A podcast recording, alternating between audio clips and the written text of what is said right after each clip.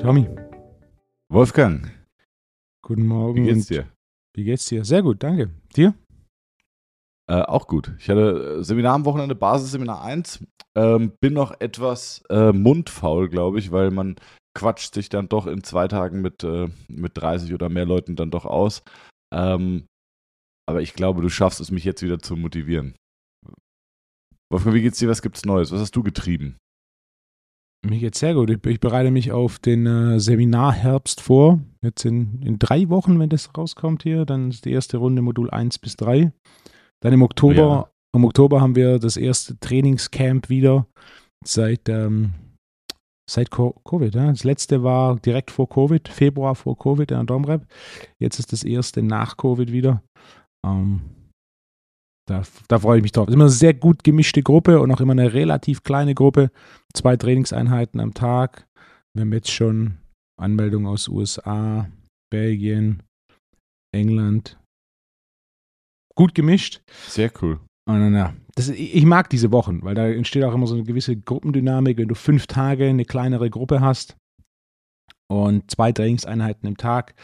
Äh, Zum einen ist es immer eine recht ähm, fortgeschrittene Gruppe, sodass auch die Themen, die dann bei so einem Trainingscamp ankommen, deutlich fortgeschrittener sind als das, was bei, oder fortgeschrittener sein können, als das, was bei den Basisseminaren drankommt. Und gleichzeitig mit zwei Trainingseinheiten am Tag hat man auch immer sehr schön so diesen Übertrag in die Praxis. Äh, Und im Laufe der Woche entsteht ja immer so eine, eine tolle Gruppendynamik, da natürlich auch immer so ein relativ breit ähm, gefächertes äh, Publikum hast. Wir haben auch einen aus der Türkei, hat sich angemeldet. Hm, Der fällt mir gerade ein, der braucht den Visum.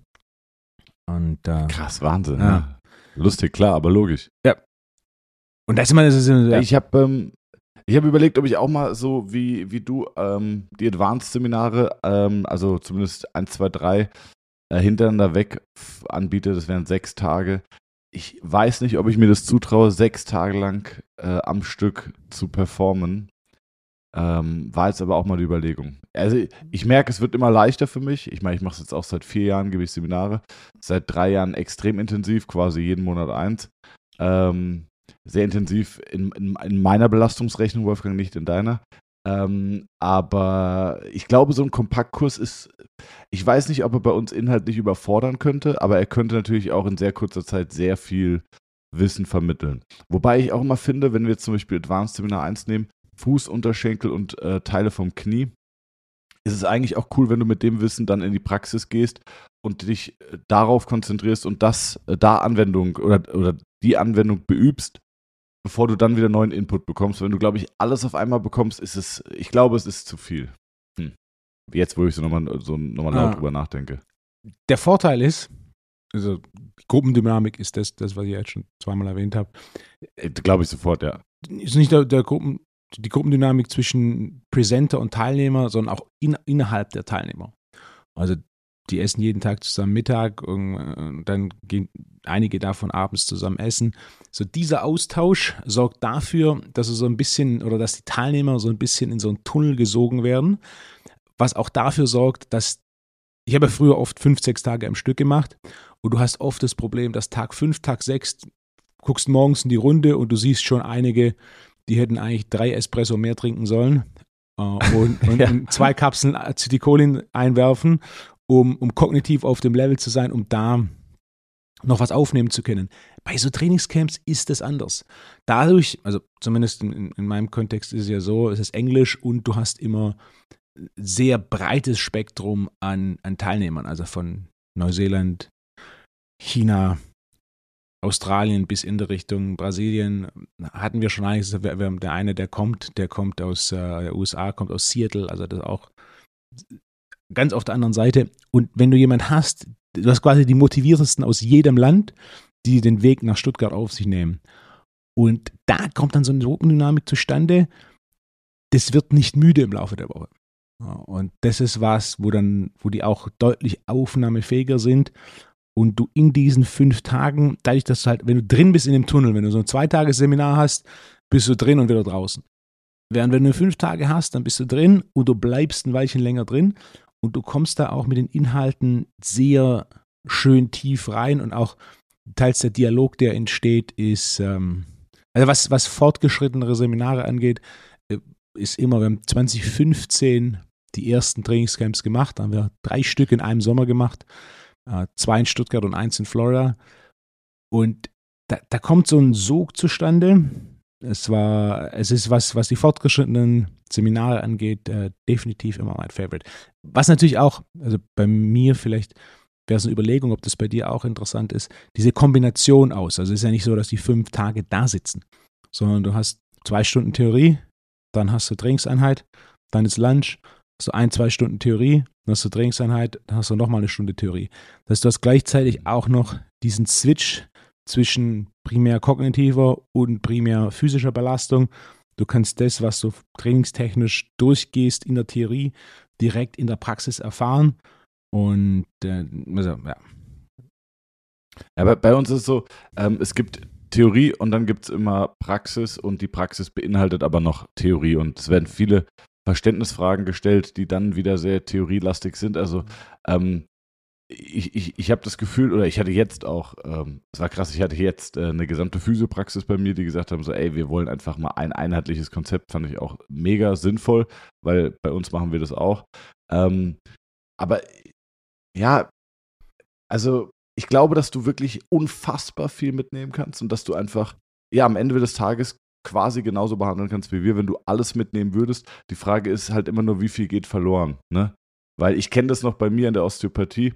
Ähm, ich habe am, am vierten Tag, habe ich ab, boah, ab der Mittagspause war ich tot. Also die ersten ein, zwei Tage, äh, ein, zwei, drei Tage war ich schon so bis 16, 16.30 aufnahmefähig. Die letzten eineinhalb Stunden habe ich komplett abgeschaltet. Ähm, weswegen wir auch gar nicht mehr bis 18 Uhr irgendwelche Seminare machen, weil ich habe schon das Gefühl, ab 16 Uhr, 16.30 17 Uhr, da guckst du dann schon sehr viel in leere Gesichter, was nicht mit Motivation zu tun hat, sondern einfach mit, ja, einfach, es ist zu viel und man ist es nicht mehr gewöhnt. Ähm, hm. Macht vollkommen also, Sinn, aber die beiden ja, Punkte, ja. also zum einen die Gruppe, als du damals Osteopathie gemacht hast, wie interessant war die Gruppe? Ja, die Gruppe war nicht so interessant und auch die Themen waren nicht gut aufgearbeitet, muss ich sagen. Genau, das ist zum einen mal die, die weniger interessante Gruppe. Ähm, du lebst natürlich als Personal Trainer vor allem da die Branche noch recht jung ist, Physiotherapeut ist minimal älter, aber auch nicht sonderlich alt. Du lebst natürlich auch sehr viel, gerade bei solchen Seminaren, vom Austausch mit denen aus anderen Ländern, wo Dinge anders laufen und dann in gewissen Ländern auch definitiv äh, fortgeschrittener laufen. Also als ich angefangen habe, als Personal Trainer zu arbeiten, man denkt ja, USA ist am fortgeschrittenen, nee, Australien war damals mit Abstand das fortgeschrittenste Land weltweit und Irland war das fortgeschrittenste Land in Europa. Was man so jetzt definitiv niemand auf dem Schirm hat, aber basierend auf allem, was ich gehört habe, was ich mitbekommen habe, was die erzählt haben über ihr Business, über ihr Vorgehen, ähm, waren das zwei Länder, die schon dem Ganzen weit voraus waren damals. Äh, Australien ist es immer noch. Ich würde Australien immer noch als die Nummer eins ansehen, was, äh, was Personal Training angeht.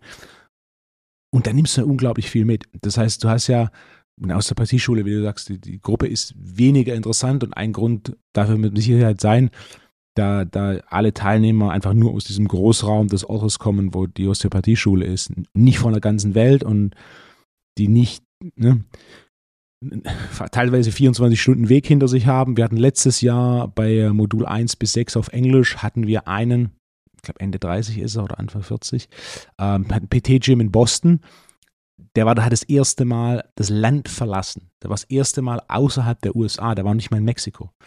Krass. Für, für, das Seminar, für das Seminar in Stuttgart. Entsprechend hat er natürlich auch was, was mitgebracht, so ein, ein Vibe, an, an Ambition, an Motivation, an Drive. Und das ist bei den Wochen, also das ist ein definitiver Unterschied zu, zur Osteopathie-Schule. Und der zweite Punkt ist eben dieser Wechsel zwischen zwei Trainingseinheiten am Tag plus Theorie. Also Trainingseinheiten, wo du quasi selber trainierst, wo es auch physisch definitiv fordernder wird. Also fordernd da, es ist jetzt nicht so, dass wir da Giant Sets machen und nicht direkt am ersten Tag alle zerstören, Hauptsache sie haben Muskelkater, das ist definitiv nicht der Plan. Aber du machst zum einen neue Trainingseinheiten, also die Mehrheit dieser zehn Einheiten, Freitagnachmittag, realistisch gesehen, fehlt auch manchmal die Einheit, je nachdem, das heißt neun Einheiten oder neun bis zehn Einheiten. Das sind alles Einheiten, wo ein signifikanter Anteil der Einheiten, ob jetzt Übung, Parameter äh, oder System, für die Teilnehmer neu sein werden. Das heißt, du hast sehr viel neu, gleichzeitig hast du außenrum diese, diese Gruppe, wo du quasi die Creme de la Creme an Personal Trainer, die motiviertesten, ambitioniertesten Personal Trainer aus jedem Land, die hier rüberkommen. Und dementsprechend entsteht da so eine Gruppendynamik. Wie gesagt, ich hatte ja früher auch sechs Tage Lizenz am Stück und das habe ich runtergekadert auf vier Tage. Und für eine klassische deutsche Lizenz ist einfach die vier Tage deutlich besserer äh, Sweet Spot. Fünf Tage für, und auch da bei den vier Tagen ist immer viel Praxisbewegung. Modul 5 hast du die Tests, Modul 4 hast du die Messung, Modul 2 und 3 hast du die Trainingseinheiten.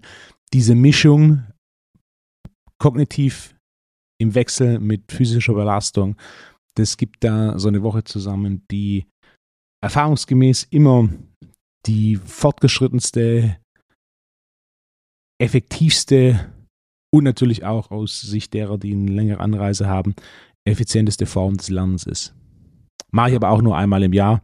Und jetzt, was haben wir, 2023, wann war Covid? Drei Jahre nicht. Dreieinhalb Jahre sogar, wenn man rechnet. Covid war ab 2020. Ja, also Februar 2020 müsste das letzte gewesen sein. Ja, dreieinhalb Jahre, also wenn man jetzt Februar bis Oktober rechnet. Wolle, was Läuft. geht sonst? Wir haben uns so ein bisschen in diesem, äh, in diesem Seminarthema verloren. Ähm, sag mal ganz kurz, hast du irgendwas auf der Liste? Gibt es was Neues? Ich hätte eine lustige, ein bisschen off-topic Podcast-Empfehlung.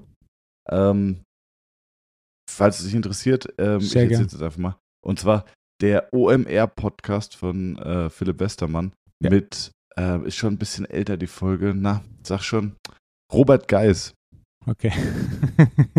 also, also wirklich gut, ehrlich, finde ich äh, super entertaining. Hast du, äh, hast dich mit Robert Geis mal so ein bisschen beschäftigt? So, so, ganz grob. Also das letzte Mal, dass ich mich mit Robert Geis auseinandergesetzt hatte, da hatten wir noch einen Fernseher zu Hause. Das heißt, das ist über zehn Jahre her. Aber gelegentlich bekommt man ja also, mit, was ähm, der macht. Der, der, ich meine, dass der Typ die ganze Zeit rumschreit, Carmen oder Robert, aber der Kerl ist echt schon eine Maschine, ne? Also der hat mit seinem Bruder ja Uncle Sam gegründet. Ja. Hat das dann, glaube ich, äh, der Bruder war 30 und er 29 oder andersrum, für 100 Millionen verkauft. Ich glaube, pro Person hat jeder, jeder hat 100 Millionen bekommen. Nagelt mich auch da, da nicht drauf fest. Entweder haben sie es geteilt. Ich glaube aber, jeder hatte 100 Millionen. Ähm, und hat erstmal dann mit von, von 30 bis 35 Jahren nur Party an der Côte d'Azur gemacht, nur sich seine Yacht gekauft, äh, und, und, und. Und dann hat er Immobilien gemacht und äh, hier noch eine Firma und da. Und dann haben sie irgendwann angefangen, dieses, ähm, äh, ja, dieses Fernsehformat bei Gut bei Deutschland. Und dann haben sie nach, nach 100 Folgen haben sie gemerkt, so, äh, also nee, Gut bei Deutschland, nach sechs Folgen hat der Robert gesagt, es macht keinen Sinn. Ähm, wenn wir da irgendwie einen Auswanderer nach Sri Lanka gehen, der einen Kaffeebar aufmachen will und scheitert und dann im nächsten Moment fährt äh, Robert mit einem Rolls Royce durch Monaco, das, das passt nicht. Und dann haben sie eine eigene Sendung gemacht und haben dann irgendwann sogar die eigene Produktion. Also produzieren das mittlerweile komplett selber.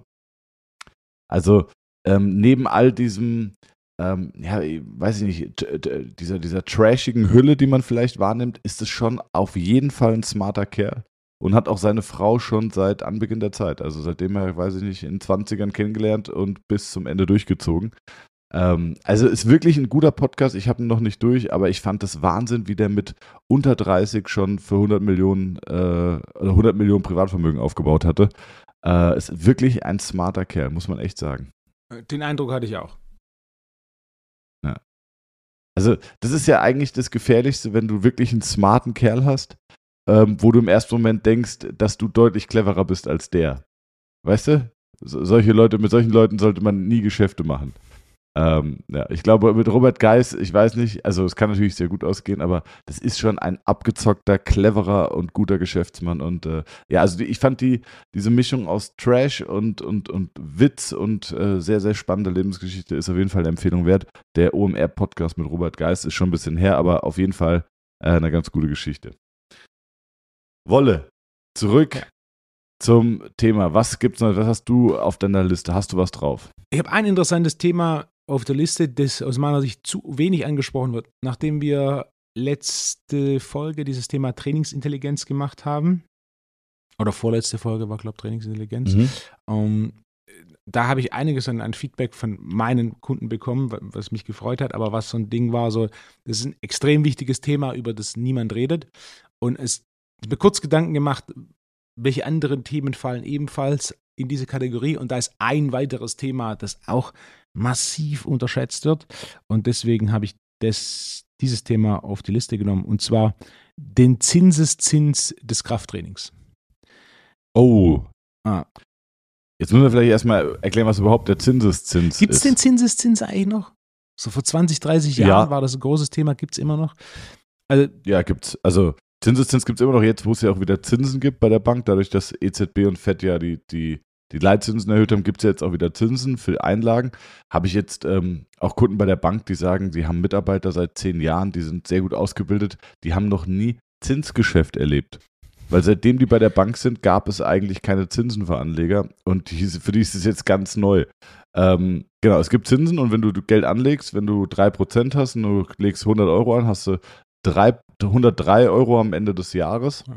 Und dann kriegst du wieder 3% auf diese 103 Euro und entsprechend hast du dann ja mehr als nur diese 3 Euro, sondern du hast ja ähm, den Zinseszinseffekt. Das ist vielleicht einfach erklärt. Und jetzt bin ich gespannt, was ist denn der Zinseszinseffekt des Krafttrainings?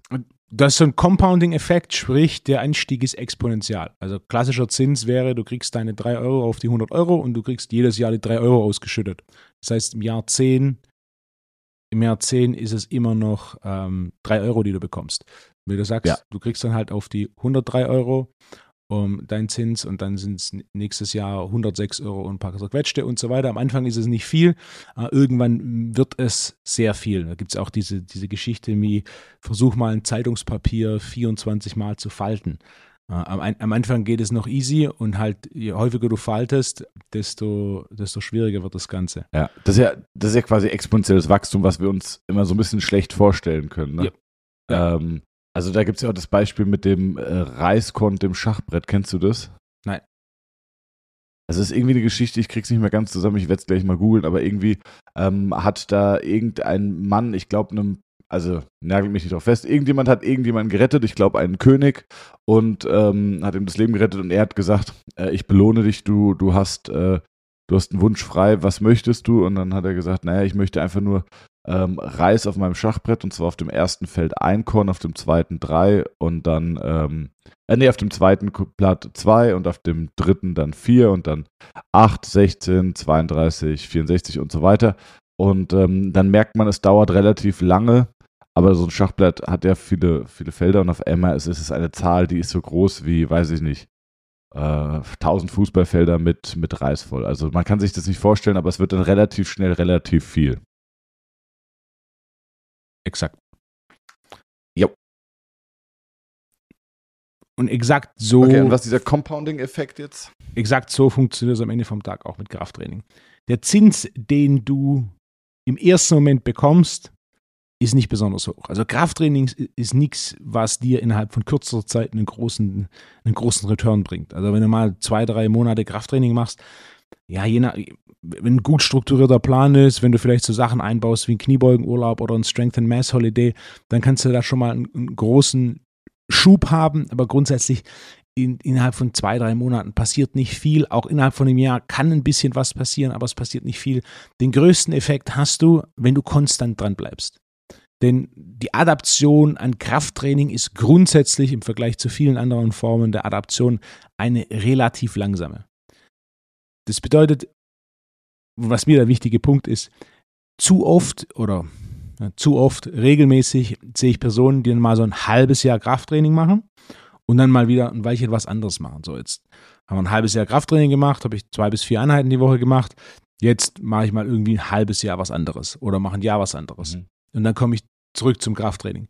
Das Problem bei diesem Ansatz, der sehr verbreitet ist, ist, dass du mehr oder weniger alles, was du aufgebaut hast, wieder verlierst.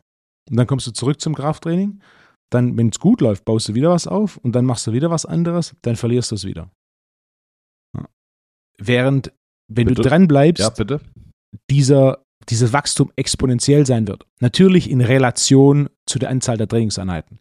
Und was natürlich auch für manche realistisch, für viele aber auch nicht realistisch ist, vier oder vielleicht sogar fünf oder sechs Krafttrainingseinheiten die Woche zu machen über Jahre hinweg. Ja, die Leute gibt's, aber die sind nicht so häufig. Das bedeutet, um diesen Compounding-Effekt zu nutzen des Krafttrainings, ist es bei Krafttraining absolut entscheidend, konstant, regelmäßig, im Idealfall Minimum eine Einheit in acht Tagen über Jahre hinweg zu machen.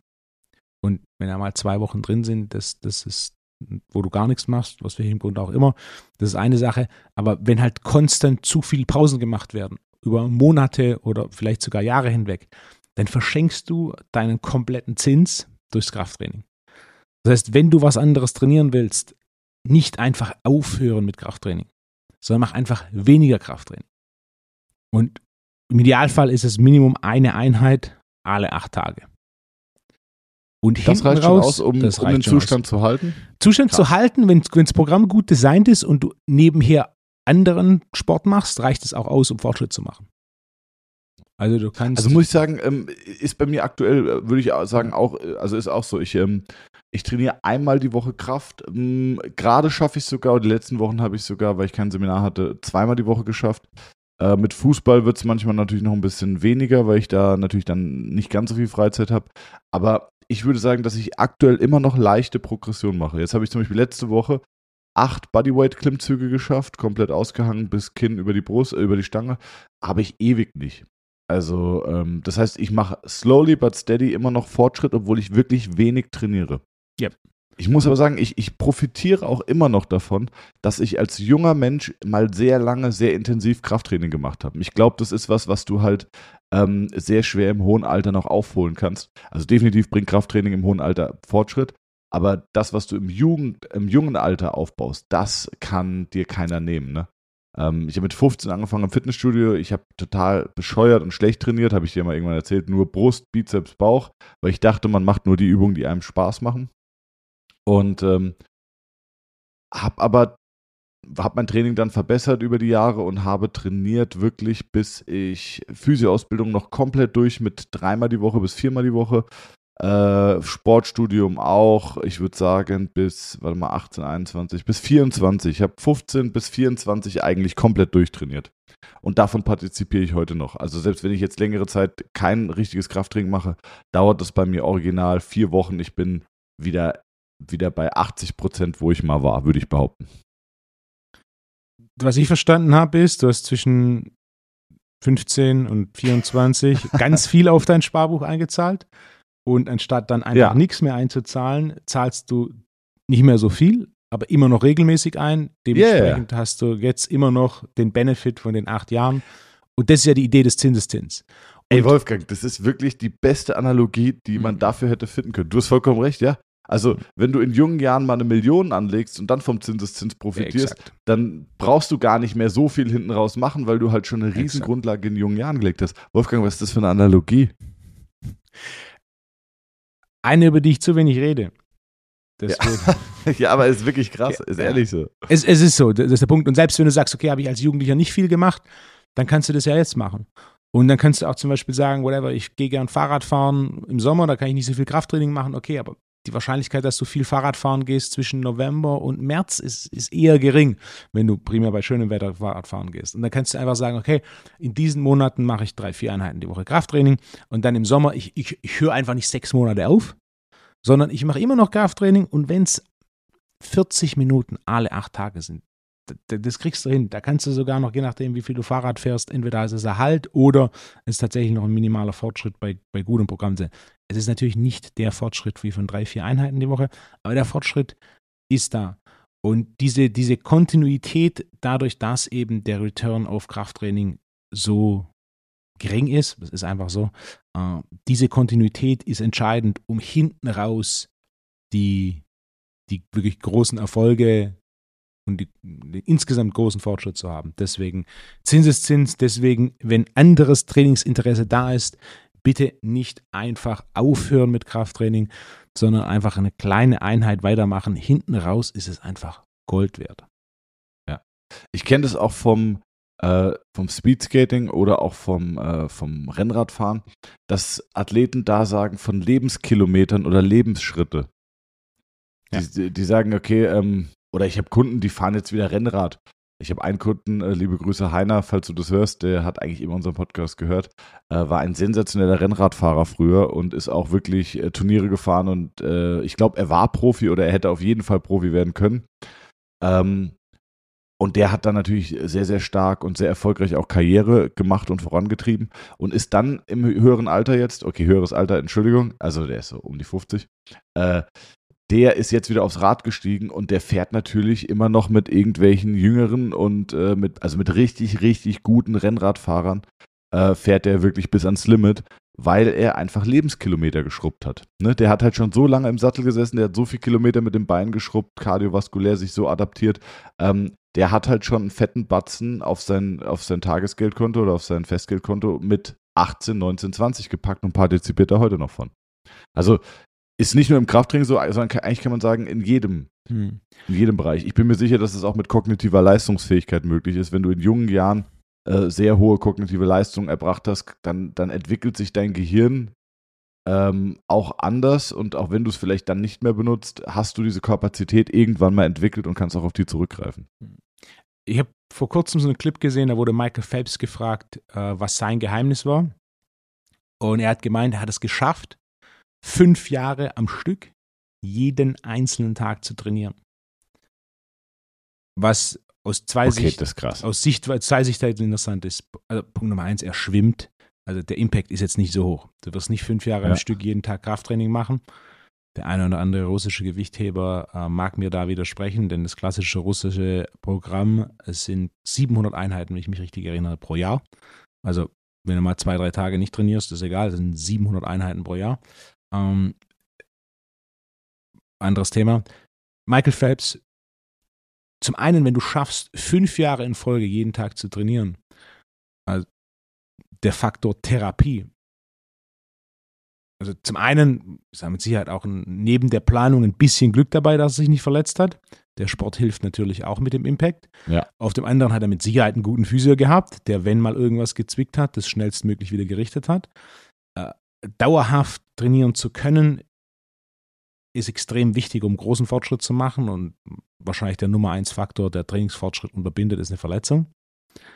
Und zum anderen eben auch dieser Zinseszinseffekt. Und da werden Einheiten dabei gewesen sein, die waren nicht besonders anstrengend und da waren Einheiten dabei, da hat er überhaupt keinen Bock gehabt zu trainieren. Aber einfach die Anzahl der Trainingseinheiten, wenn du fünf Jahre am Stück, was sind das, gut 1830 ja, ja. Einheiten. Ähm, ja. Das, das, das behält der Körper bei, klar, logisch. Ich meine, äh, man kann es ja eigentlich mit anderen vergleichen. Wenn du als Kind mal eine Sprache gelernt hast und du sprichst sie nicht mehr, wird die schlechter, geht, flöt, geht flöten. Wenn du aber sie irgendwann mal wieder aufgreifst und lernst, wird sie auch wieder da sein. Also, ich sehe das große Problem, ähm, wenn wir bei uns in der Praxis 50-Jährige haben, die in ihrem Leben noch nie Kraftsport gemacht haben, ähm, da gibt es welche, die entwickeln sich ganz toll, aber es dauert lange, bis die wirklich konstant auch belastbar sind. Also ich habe einen Patienten, der kam ähm, nach einer ganz, ganz schweren Operation, war nichts Orthopädisches, äh, kam der zu uns, weil der Arzt uns empfohlen hatte, gemeint, ey, du solltest auf jeden Fall wieder Muskeln aufbauen, hatte eine Chemo und alles Mögliche. Und äh, der kommt zweimal die Woche zu uns. Und das war am Anfang wirklich äh, 10 Kilo Stange Bankdrücken, nur ohne Gewicht, nur 10 Kilo nicht möglich. Und auch das brennende Muskeln, das, er wollte das nicht. Also der Kunde war am Anfang für mich auch echt anstrengend, weil du gedacht hast, ähm, also auch nach auch ein Jahr nach der Chemo, wo er wieder völlig normal und aktiv war, ähm, war der einfach, er war nicht die Belastung, den Belastungsschmerz oder diesen, ja, diesen Load-Schmerz war er nicht gewöhnt. Und ihn dahin zu entwickeln, das hat einfach echt lange gedauert. Der ist jetzt mittlerweile seit sieben oder acht Jahren zweimal die Woche da. Mittlerweile ist es gar kein Problem. Wenn du dem sagst, Bankdrücken, der ist der, sagt, ah, da geht noch eine und du sagst eher, lass, spar dir die Wiederholung für den nächsten Satz. Ähm, also so, dass er so trainiert, wie ich sag mal, die meisten, die jetzt sehr trainingsaffin sind und eine gewisse Trainingshistorie in einem Fitnessstudio hinter sich haben. Aber bis er da war, hat echt lange gedauert. Also ist meine Empfehlung, ähm, ja, bringt Patienten so früh es geht irgendwie ans Krafttraining oder wenn ihr Kinder habt oder äh, wenn ihr selber den Podcast hört, seid Therapeut und trainiert selber noch nicht aktiv, fangt mal an mit ein bisschen Krafttraining und ein bisschen Krafttraining sollte am Anfang vielleicht äh, die ersten zwei Monate einmal die Woche sein und danach vielleicht auf zweimal die Woche hoch und sich dann bei zwei bis zweieinhalb bis dreimal die Woche einpendeln. Ähm, wie Wolfgang sagt, macht 30 Minuten, nehmt euch zwei, drei Übungen und äh, aber dafür regelmäßig und das über längere Zeit, als dass ihr dann später irgendwann anfangt und wollt irgendwie Muskeln aufbauen. Das wird dann echt schwierig. Was auch gerade bei dem Thema ein, wichtiger Punkt ist, ist das Thema Mitochondrienfunktion. Also Mitochondrien sind die Kraftwerke die, der die Zelle, Kraftstoffe. die Kraftwerke ja. der Zelle. Und grundsätzlich bei Mitochondrien ist so, wenn die keine Energie produzieren müssen, dann produzieren die keine Energie. Wenn sie mehr Energie produzieren müssen, produzieren sie mehr Energie. Das heißt, wenn du die lange nicht forderst, können die auch keine Energie mehr produzieren. Und gerade aus dem Sicht des Thema Work Capacity, also die gesamte Arbeit, die du verrichten kannst, ist eben dieser Faktor Effektivität der Mitochondrien ein ganz wichtiger. Und wenn jemand lange keinen Sport macht oder vielleicht nie Sport gemacht hat, dann ist einfach grundsätzlich die Mitochondrieneffizienz nicht besonders hoch. Also die können einfach nicht, weil sie nie mussten. Klar, warum soll ich Energie produzieren, wenn der Körper das nicht braucht? Und ja. diese, diese Mitochondrienaktivität wieder aufzubauen, das funktioniert, dauert jedoch relativ lang. Ah, da hatte ich auch ein Gespräch mit der Professor Dr. Dr. Schmidt-Bleicher drüber und das, was am längsten braucht, um sein genetisches Limit aufzubauen, ist die Maximalkraft. Also du brauchst irgendwo eine zehn Jahre regelmäßiges Krafttraining, um tatsächlich an dein genetisches, regelmäßiges, progressives Krafttraining, um tatsächlich an dein genetisches Maxima, äh, Maximum für die Maximalkraft ranzukommen. Alles andere geht schneller. Äh, aerobe Kapazität VO2 Max geht statistisch am schnellsten. Äh, sein Punkt zu den Mitochondrien ist, dass basierend auf dem, was man heute weiß, es ebenfalls 10 bis 12 Jahre dauert, bis du die maximale Effektivität der Mitochondrien erreicht hast, indem du eben Mitochondrien forderst, ihnen dann die nötige Ruhe gibst, dass sie regenerieren können, sie dann wieder forderst und das, und das eben kontinuierlich machst. Das ist ein großes Problem, auch ich sehe das ja in der, oder in der Vergangenheit habe ich das mehr gesehen, ähm, dass Personen zu mir kommen, vor allem für One-on-One-Personal-Training, die eben noch nie groß Sport gemacht haben. Und deren Work Capacity ist einfach nicht besonders hoch. Während wenn jemand, also ich hatte mal so ein Beispiel, da war es war auch ein Trainingscamp, da war ein Triathlet da, wir haben 6, 12, 25 gemacht. Also 6, 12, 25, wer es nicht kennt. Es sind drei aufeinanderfolgende, Scheiße, ja. drei aufeinanderfolgende Übungen für dieselbe Muskelgruppe mit absteigender Übungskomplexität. Jeweils 10 Sekunden zwischen den Übungen. Erste Übung ist 6 Wiederholungen, zweite Übung 12 Wiederholungen, dritte Übung 25. Beispiel 6 Frontenkniebeuge, 12 Back Squat, 25 Beinpresse. Und im Regelfall, ne, anstatt alle Wiederholungen auf einmal zu machen, bei einer Übung hast du halt hier eine absteigende Komplexität und dreimal Muskelversagen, wenn du das Gewicht richtig gewählt hast. Also Muskelversagen oder Wiederholungsmaximum wäre der bessere Begriff. Also quasi du machst sechs Wiederholungen, schaffst keine siebte, dann gehst du zur Kniebeuge, machst zwölf Wiederholungen, schaffst keine dreizehnte, dann gehst du zur Beinpresse und schaffst gerade so die 25. Wiederholung.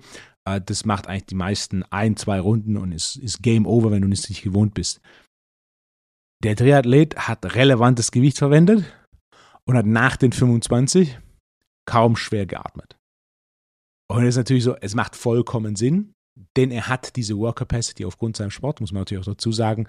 Der, ja. hat, der hat jetzt bei, bei der ersten Übung jetzt nicht wahnsinnig viel Gewicht genommen. Ich weiß nicht mehr, was es war, es war eine Kniebeuge. Aber das waren definitiv nicht über 100 Kilo Kniebeuge, die er da verwendet hat. Er hat nicht die Maximalkraft, weil die sein Sport noch nicht entwickelt hat. Aber er hat diese Work Capacity, die viel mit, äh, nicht nur, aber auch viel mit den Mitochondrien zu tun hat. Die hat er eben aufgebaut über die Zeit. Und das ist ein Extrembeispiel.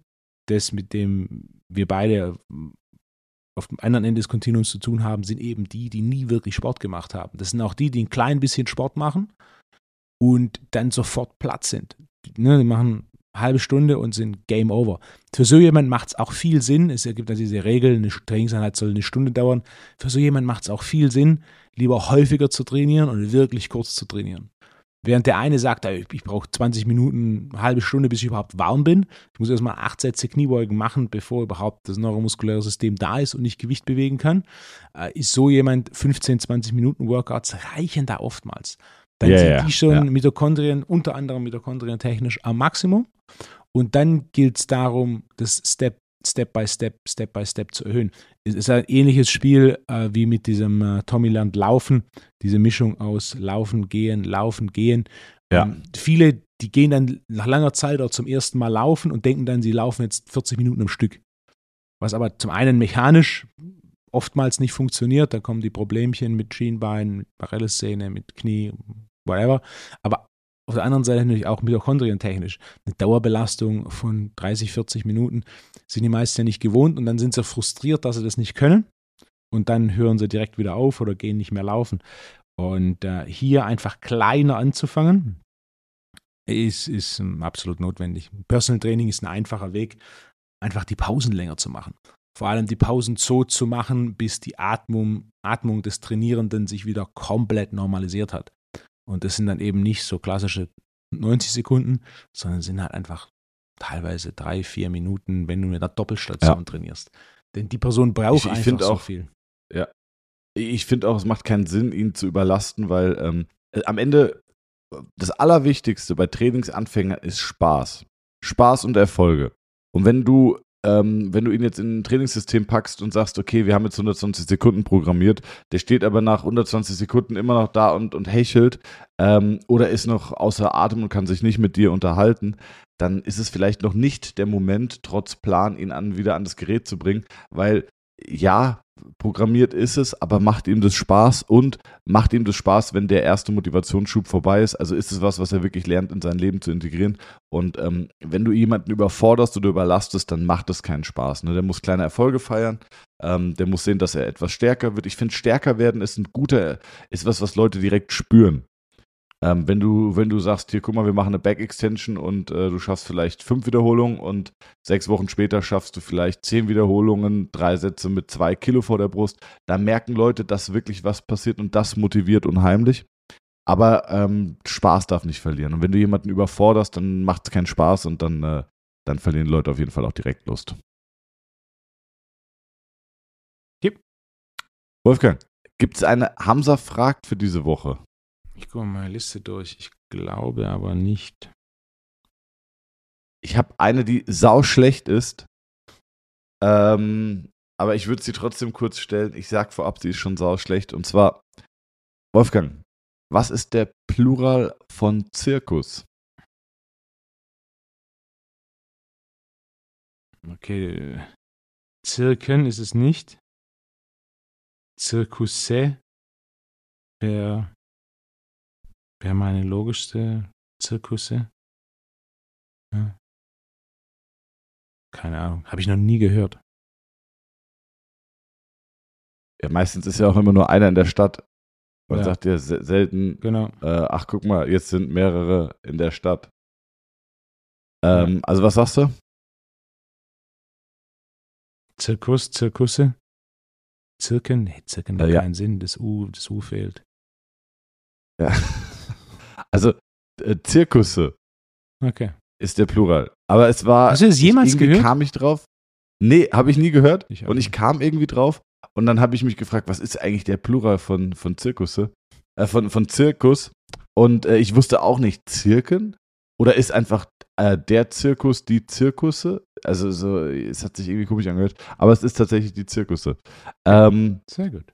Jetzt, ich, ich habe noch nie, ich habe noch nicht gegoogelt, aber ich würde es gerne mal wissen. Was ist der Plural von, äh, von Auspuff? Ich google es parallel. Auspuffe? Ja, die Auspuffe, die Auspüffe. Ja, okay, der Auspuff, die Auspuffe. Aus, aber die Auspuffe klingt auch irgendwie komisch, findest du nicht? Ja, aber ja. Und dann wäre noch, was ist der Plural von Rasen? Der Rasen? Die Rasen. Also die, die Rasen. Ja. Oder? Stimmt auch. Ja, es ist die, die Rasen. Rasen. Aber es ist, also das kriegst du ja keinem erklärt. Ich glaube, Goethe hat irgendwann mal gesagt, die deutsche Sprache sollte man zu den toten Sprachen ablegen wie Latein und Altgriechisch. Ähm, denn nur die Toten haben genug Zeit, diese Sprache zu lernen. Also, wer versteht die Rasen? Wie kannst, das kriegst du ja keinem erklärt. Wir hatten eine kurze Anekdote noch. Wir hatten damals Freunde, ähm, Italiener, und die hatten große Probleme mit der, die das. Und äh, dann kam jemand äh, in meinem Umfeld darauf und hat gemeint, du, wir sind in Hessen, sag einfach de. Und äh, da guckt dich auf jeden Fall keiner komisch an. Und das war für mich der genialste Lifehack in der deutschen Sprache. Weil wenn du sagst, ah ja, der Wolfgang, der Podcast, der Mikro, äh, ja, der Mittagspause, also äh, der See, also das kannst du immer sagen, da wirst du, da wirst du, da wirst du nicht so komisch angeguckt, wenn du sagst, die Wolfgang, äh, das See, äh, der Mittagspause. Also da wirst du komisch angeguckt, als wenn du immer das sagst. Also für, für mich auf jeden Fall äh, ja, war das ein guter Tipp. Das ist eine gute Geschichte. Eine gute Geschichte. Und dementsprechend ähm, habe ich auch eine Hamza fragt. Ach ja, okay. Äh, was ist die einfachste Sprache, die man lernen kann als Deutscher? Also grundsätzlich die einfachste Sprache ist natürlich schwierig, Aha. basierend auf dem, was du lernen kannst. Ja, ich weiß. Aber was ist die einfachste Sprache, die ein Deutscher lernen kann? Oh. Also so, du, du meinst so im Sinne von, naja, wer jetzt schon, wer schon Spanisch kann, der wird auch sehr wahrscheinlich sehr gut Italienisch können oder so. Also Sprachen, die sich quasi ähnlich sind. Romanische Sprachen ist Spanisch, Portugiesisch, Italienisch, ah, Französisch. Das kann, das kann ein Deutscher gut lernen. Ich sage irgendwas Schwedisches oder so. Also Skandinavien könnte ich mir vorstellen. Es ist nicht Schweizerdeutsch. Das offiziell eine eigene Sprache ist. Ich sag irgendwas. Oder es ist doch Französisch. Nee. Russisch? Russisch? Ich sag irgendwas Skandinavisches oder Russisch.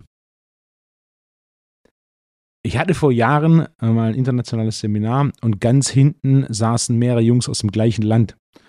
Und die haben sich unterhalten und die hatten quasi eine Frage. Und dann habe ich auf Englisch diese Frage beantwortet, obwohl die sich auf ihrer Sprache unterhalten hatten. Und dann waren die ganz verwundert, äh, warum ich sie verstanden habe. Und die einfache Erklärung war, wenn man Holländisch. Deutsch vor sich hin nuschelt, dann ist es Holländisch. Ja, ne? ja, exakt. Ja, es kam mir jetzt gerade in der Sekunde, kam es mir auch. Äh, Niederländisch ist für den Deutschen die am einfachsten äh, zu erlernende Sprache, ist einfach ganz simpel, simpel immer nur nuscheln und das ist äh, Niederländisch. Kennst du das? Es ist so ein schlechter, es ist so ein schlechter Witz und ich kann keine, ich kann keine, äh, ich kann keine Witze erzählen. Ich werde es trotzdem tun. Es ist, der ist so schlecht. Den hat unser Englischlehrer immer erzählt. Ähm, da ist ein Mann, der will das erste Mal in die USA fliegen. Und dann sagt er, er kann ja überhaupt kein Englisch. Also er weiß gar nicht, wie, wie soll das denn werden? Und dann gibt ihm ein Freund den Tipp und sagt, wenn du ganz langsam und ganz klar Deutsch sprichst, dann verstehen die dich dort auch.